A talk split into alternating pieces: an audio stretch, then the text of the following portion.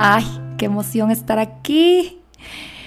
Este episodio le tengo muchísimo cariño. Diciembre es un mes que mueve tanto energéticamente. Hay gente que ama diciembre, hay gente que rechaza diciembre. Por eso me inspiré y me senté aquí para hablarte de un diciembre sin miedo. Diciembre es un mes que en lo particular y personal me mueve mucho. Es el mes de mi cumpleaños, pero a lo largo de mis últimos años trabajando en bienestar, he notado que diciembre trae consigo muchas emociones y muchas veces no necesariamente positivas. Y de ello me inspiré para crear Diciembre sin miedo. Por ahí leí que la felicidad consiste en vivir instalado de forma sana en el presente. Me quedé pensando en eso del presente. Me pegó que el sinónimo de la palabra presente es regalo. Ahora, si me pongo a hilar fino, quizás diciembre es el mes en donde más recibimos regalos. Pero ojo, no me refiero a los regalos comunes. Sí, una cartera, un perfume, todo bien con eso. Pero diciembre también nos trae otro tipo de regalos divinos que muchas veces se nos pasan por completo desapercibidos por la locura que trae muchas veces este mes. ¿Cómo puedo vivir instalada en los regalos que me trae el presente? Mejor dicho, ¿cómo puedo vivir instalada de forma sana en los regalos que me trae diciembre? Tarea no, no es sencilla, sin embargo, sí, sí se puede. Y digo que no es sencilla porque muchas veces diciembre se vive deprisa, estás de evento en evento, de cena en de cena en cena, estás corriendo de un lado para otro. Uf, te entiendo. En estos años que vengo trabajando en el área de bienestar, diciembre me ha parecido un caso de estudio.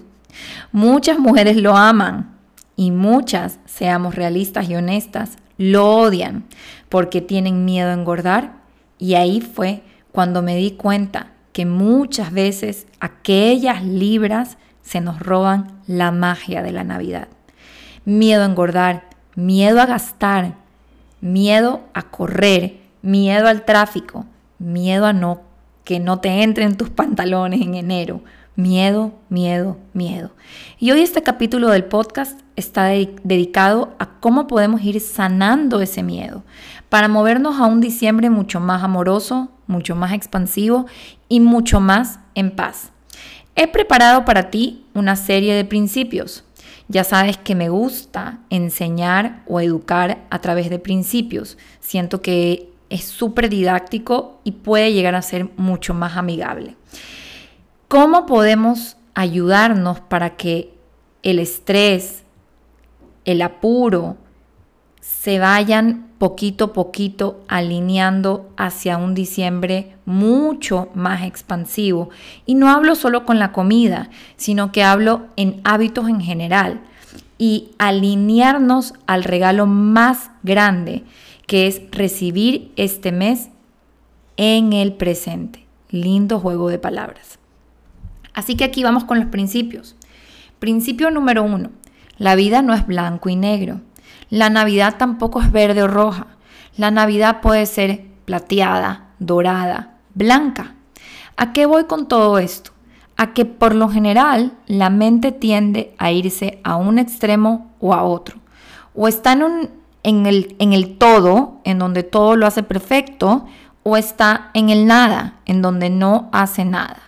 Nos gusta la mentalidad de los extremos o la típica mentalidad o todo o nada. Entonces vivimos una Navidad así mismo en extremos.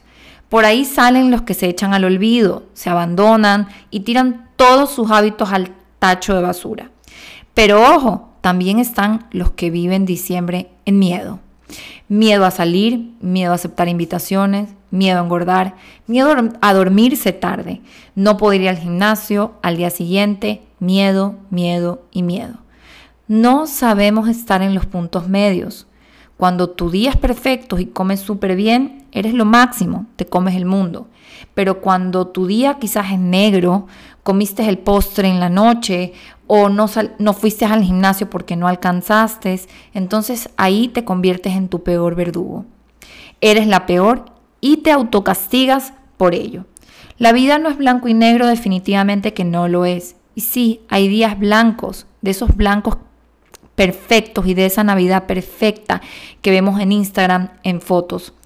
Y sí, hay días negros, pero sobre todo diciembre, y sobre todo, lo voy a repetir, diciembre va a tener días grises que están en el medio, en donde su común denominador es la imperfección. Y ahí es donde quiero que te sientas mucho más cómoda. Son esos días en donde no haces todo perfecto, pero sí tomas decisiones alineadas a tu salud y a tu bienestar. Así sea una decisión en todo el día. Y que quizás no haces toda la perfección. Son días normales, días de cualquier ser humano. Días imperfectos. ¡Wow! Cómo nos cuesta aceptarlos y cómo nos cuesta acostumbrarnos más a ellos. Disfrutar de estos días, así como disfrutamos de aquellos días blancos como aquella Navidad de Pinterest. Mete en tu agenda este tipo de días y acostúmbrate a vivir más con ellos. Sobre todo, acostumbra a tu mente a flexibilizarse y a adecuarse a estos días, porque te puedo asegurar algo, la perfección no es que solo aburrida, la perfección es dura y no se disfruta. Ahora, vamos con el principio número dos. Establece compromisos claros e inquebrantables. ¿Qué pasa? Que por lo general empezamos el mes y muchas veces empezamos un nuevo, una nueva semana o un nuevo día con un montón de ideas, proyectos, sueños respecto a los que nos encantaría alcanzar.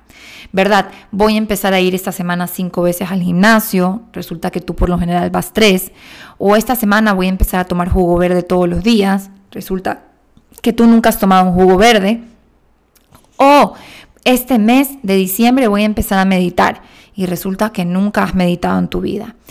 Te llenas de ideas, proyectos, todo bien con eso, pero la realidad es que muchas veces son muchos y la realidad es que al final no llegas a nada o a ninguno. Una de las cosas que yo sugiero es que creemos compromisos claros y no nos llenemos de tantas cosas, sino que pongamos claro en un papel un tipo de compromiso. Uno, máximo tres. Y van a ser compromisos inquebrantables que van a mantenerse en tu vida así llueve, truene o relampaguee en el mes de diciembre. Por ejemplo, te voy a dar un caso, un ejemplo. Digamos que yo siento que el mes de diciembre está muy abrumador para mí, que tengo muchos eventos, muchas fiestas eh, y, que, y que siento que eso me va a hacer perder mi paz. Entonces, mi compromiso inquebrantable conmigo misma va a empezar a ser meditar. Pero resulta que, digamos, soy una mujer que nunca ha meditado, por ende, eh, si yo escribo y digo que meditar va a ser mi compromiso y yo pongo 10 minutos de meditación diarias, quizás estoy queriendo subir una escalera completa cuando ni siquiera he empezado a subir el primer escalón de la escalera. Entonces aquí es cuando yo digo, uno, apliquen la, la pastilla de chiquitolina, es decir, ¿cómo hago de ese hábito gigante un hábito más pequeñito, factible y posible en mi vida. En vez de meditar 10 minutos, pues empiezo a meditar un minuto. Luego aplico el cómo, cuándo y dónde. El cómo, cuándo y dónde es mi manera de manifestar aquello que estoy soñando o que estoy anhelando. Te voy a dar un ejemplo. En el caso de la meditación, ¿verdad? El cómo, cuándo y dónde sonaría algo así. ¿Cómo? Voy a bajarme meditaciones guiadas de Spotify cuando voy a meditar tres o cuatro veces a la semana en el momento de las mañanas cuando mis hijos se vayan al colegio. ¿Y dónde? En mi balcón. Y así empiezo a manifestar. La forma en la que manifestamos aquí es de doble vía. Número uno, importantísimo, poner este compromiso en papel. La primera forma que yo tengo de manifestar cualquier idea, proyecto o sueño es pasarlo de la cabeza, ¿verdad? Y hacerlo visible al plano físico en un papel. Y la segunda forma que tengo, aquí hay dos técnicas en una, y la segunda forma que tengo es crearle un ecosistema, un cómo, cuándo y dónde. Y cuando vayas a escribir tu compromiso en el papel, recuerda al final poner, estoy comprometida a honrar mi palabra y decirlo en voz alta. Estoy comprometida a honrar mi palabra. Y aquí viene el siguiente principio, muy alineada, muy alineado con lo que acabas de hacer, con el poder de la palabra. Honra el poder de tu lenguaje. Y es que hay frases que se nos cuelan en diciembre y que se nos cuelan por lo general en nuestra vida y que nos hacen vibrar energéticamente muy bajito y que son cero amorosas con nosotros mismos. Frases que tienen que ver con comportamientos alimenticios poco funcionales, ¿verdad? Como hoy me porté mal, el que peca y reza muerta por mil, muerta por mil quinientos. Y ojo, el lenguaje no es solo descriptivo. El lenguaje no solo sirve para describir algo que estamos viendo enfrente. El lenguaje es generativo, lo cual quiere decir que construye realidades. Como bien dice esta frase, dicho y hecho. Lo que dices con tus palabras eventualmente se convierte en tus acciones. Tu lenguaje tiene el poder de crear, de transformar y de diseñar tu vida.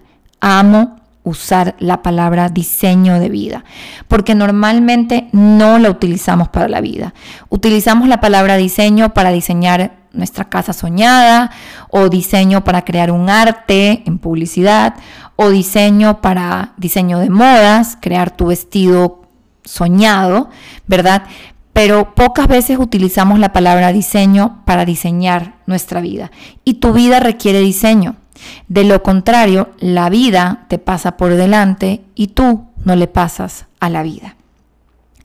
Hoy te invito a que reevalúes ciertas frases que decimos por costumbre, por, por colectivo, como lo repetimos porque el colectivo lo repite, la tribu lo repite, el clan lo repite, tu gente la repite y no nos damos cuenta, pero son cero amorosas o cero expansivas. Voy a pecar el que peca y reza empata, muerta por mil, muerta por mil quinientos, es que yo tengo alma de gorda, soy una cerda, soy un barril sin fondo, a mí nada me llena, como como una chancha o ayer tragué, en enero empiezo la dieta y muchas frases más que estoy segura que ya lograste identificar. Es importante que dejemos, dejemos de relacionar a la comida como con, con pecado. La comida no tiene moral. La comida es neutral. Sí, es verdad, hay alimentos que son más nutritivos y hay alimentos que son menos nutritivos. Pero, a su vez, hay alimentos que te nutren a un nivel emocional y que es importante que los reconocemos y los honremos en nuestra vida. Estoy segura que diciembre va a tener ese tipo de alimento, ese tipo de alimento que nutre al nivel alma. Y eso no quiere decir que eso esté mal o que sea un pecado o que te portes mal. Entonces, limpia el lenguaje que te has referido de la comida por tanto tiempo. Es una de las cosas que empezamos a hacer para sanar nuestra relación con diciembre. Y permítete alinear tu lenguaje con aquello que te expanda, con aquello que te haga vibrar a un lugar mucho más alto y bonito. Ahora, con ello, con el tema de, la, de, neutralizar los alimentos, viene el tema de la culpa. Si yo vengo de una escuela en donde tengo calificados los alimentos como buenos, como malos, como bueno o pecado, como eh, nutritivo o bomba, o nutritivo o plomo, o qué sé yo, cuántas cosas he escuchado. Por ende, yo si como eso, automáticamente voy a entrar a una emoción de culpa, porque quien rompe las reglas entra a una emoción de culpa. Vivimos en una sociedad en donde la culpa es parte de nuestras vidas desde que somos chiquititos. De hecho, si nos ponemos a analizar, cuando vamos a misa los domingos, estamos acostumbrados a decir por mi culpa, por mi culpa y por mi gran culpa. La culpa viene de un lugar que, como te decía, viene de un lugar en donde rompí una regla. Por ende, me viene a visitar esta emoción porque me siento mal conmigo mismo. Pero si la regla no existiera desde un inicio, la culpa no viniera. Por ende, lo primero que tenemos que hacer es limpiar esa regla. El tema es que cuando categorizamos los alimentos, también los categorizamos a nosotros mismos y eso es completamente tóxico. Yo te voy a enseñar el concepto de neutralizar los alimentos. Los alimentos, como te decía, pues no tienen moral, no son ni buenos ni malos. Y cuando les quitamos esa etiqueta, los empezamos a ver como comida, inclusive los em, podemos empezar a ver desde un lugar mucho más bonito, desde la nutrición, y hablo de una nutrición no solo celular, sino una nutrición también a nivel alma. Yo entiendo, tenemos mucha información nutricional que muchas veces nos confunde y entiendo tanto tanto, porque yo también he estado ahí, ¿verdad? Llega un momento en donde la información te puede nublar y te puede hacer vibrar en un lugar muy, muy, muy poco saludable, ¿verdad? Que si el gluten, que si el azúcar, que, que, esto es malo, esto es veneno. Y llega un momento en que todo este tipo de información muchas veces nos puede alejar de la salud. ¡Wow! Tener información a la mano es maravilloso, porque nos hace responsables de nuestra salud. Pero también es importante hacernos responsables de nuestros pensamientos y nuestras emociones cuando comemos. Así que te digo que evites categorizar los alimentos como buenos y como malos y les des espacio a todos los alimentos en tu vida. Porque cuando lo vemos de manera integrativa, una cena con tu pareja, comiendo relleno y tomando vino, puede ser exactamente lo que tu vida en este momento necesite. Estoy segura, segurísima, que diciembre va a tener momentos para ensaladas, momentos para jugos verdes, momentos para alimentos vivos y también va a tener momentos para el vinito, para el risotto y para el pavo. La culpa por lo general nos deja vibrando en un lugar muy, muy oscuro. De hecho, nos deja devastados como seres humanos. Nos quita el poder, nos hace chicos y nos mantiene en un estado muy bajo. Ahora, ponte a pensar, ¿para qué quieres sostener esta emoción en tu vida? Una técnica que a mí me sirve mucho para salirme de este estado de culpa es verme como un ser humano de carne y hueso. Eso quiere decir humanizarme. Este concepto es tan bonito y tan pocas personas lo comprenden. Humanizar con nosotros mismos, darnos cuenta que no somos robots, que no somos perfectos y que de hecho fuimos creados perfectamente imperfectos. Me sirve comprender que no estoy sola y que así como yo hay miles de mujeres que están sanando la relación que tienen con la comida y sobre todo las emociones que tienen después de comer algún tipo de comida y darme cuenta que no estoy sola en esto, que así como yo hay miles y millones de mujeres sosteniéndome y acompañándome sin que yo ni siquiera lo sepa. Y si hablamos de culpa, el principio que viene acá está completamente atado a ella. La forma de curar la culpa es con gratitud. Principio número 5. Cura la culpa con gratitud y con abundancia. Cuando vayas a comer en alguna reunión, restaurante o casa de amigos, conecta con la gratitud y la abundancia. En diciembre es muy común que comamos fuera de nuestra rutina, fuera de nuestra casa y que a veces nos sobrepasemos. Cuida mucho tu energía después de comer. No permitas que te visite la culpa. Pero ¿cómo hago esto? ¿Cómo lo logro? Es una pregunta que me han hecho muchas veces mis seguidores o mis clientas. Y la respuesta te la voy a dar con dos palabritas. Trae a la mesa la gratitud y la abundancia. Asegúrate que estén invitadas a la cena. Qué bendición tener familia, qué bendición tener amigos con quien hacer cenas navideñas. Qué maravilla tener posibilidades para pagar cuotas o para pagar la, la cuenta en un restaurante. En vez de concentrarte en que si lo que comiste tiene gluten o fue hecho con aceite de oliva o fue hecho con otro tipo de aceite, concéntrate en los regalos que tienes enfrente. Con quién estás comiendo, en el lugar en el que estás comiendo, con quién estás compartiendo. Y pon tu atención en los regalos divinos con los que nos trae diciembre y que muchas veces se nos pasan desapercibidos o los tomamos por sentados por el simple miedo a engordar. Cuando nos conectamos con la abundancia del momento presente, la culpa por comer pierde por completo su poder. Vamos con el principio número 6. Amo este principio. Aprende a decir que no. Y te lo dice una persona que tuvo que aprender a palos a decir que no, porque definitivamente mi no estaba dañado. Me costó mucho, mucho hacerme dueña de mi palabra no y de limpiar el significado que trae para los otros a mi alrededor mi no. Y esto viene porque muy probablemente yo vine con el síndrome de la niña buena. Mi niña interior fue aquella niña buena que hacía lo correcto, aquella niña que hacía sus tareas solas, aquella niña que era aplicada, que sacaba la mejor nota, aquella niña que no había que decirle qué es lo correcto y lo incorrecto porque por default lo hacía de manera intuitiva, solito, ¿verdad? Eh, y claro, aquella niña que no cometía errores. Ay, ay, ay, sanar a esta niña me tomó tiempo porque me traje la programación de esta niña buena a mi vida de adulta. Y traer tantos sís y estar siempre ahí y ser siempre perfecta y no cometer errores o decir que sí por cumplir, por complacer todo el tiempo, se volvió extremadamente exigente para mi vida y me di cuenta que me había perdido en el camino y que no era dueña de mi no. Muchas veces tenemos atado el no con ser malagradecida, ser maleducada eh, y no tiene nada que ver con eso. Yo tuve que sanar mi no en mi vida y te invito a que lo hagas tú también, porque es muy probable que si eres mujer, algo del síndrome de la niña buena te cayó.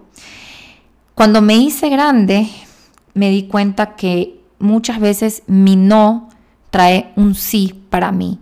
Mi no para los otros muchas veces trae un sí para mí y que no hay nada de malo en ello.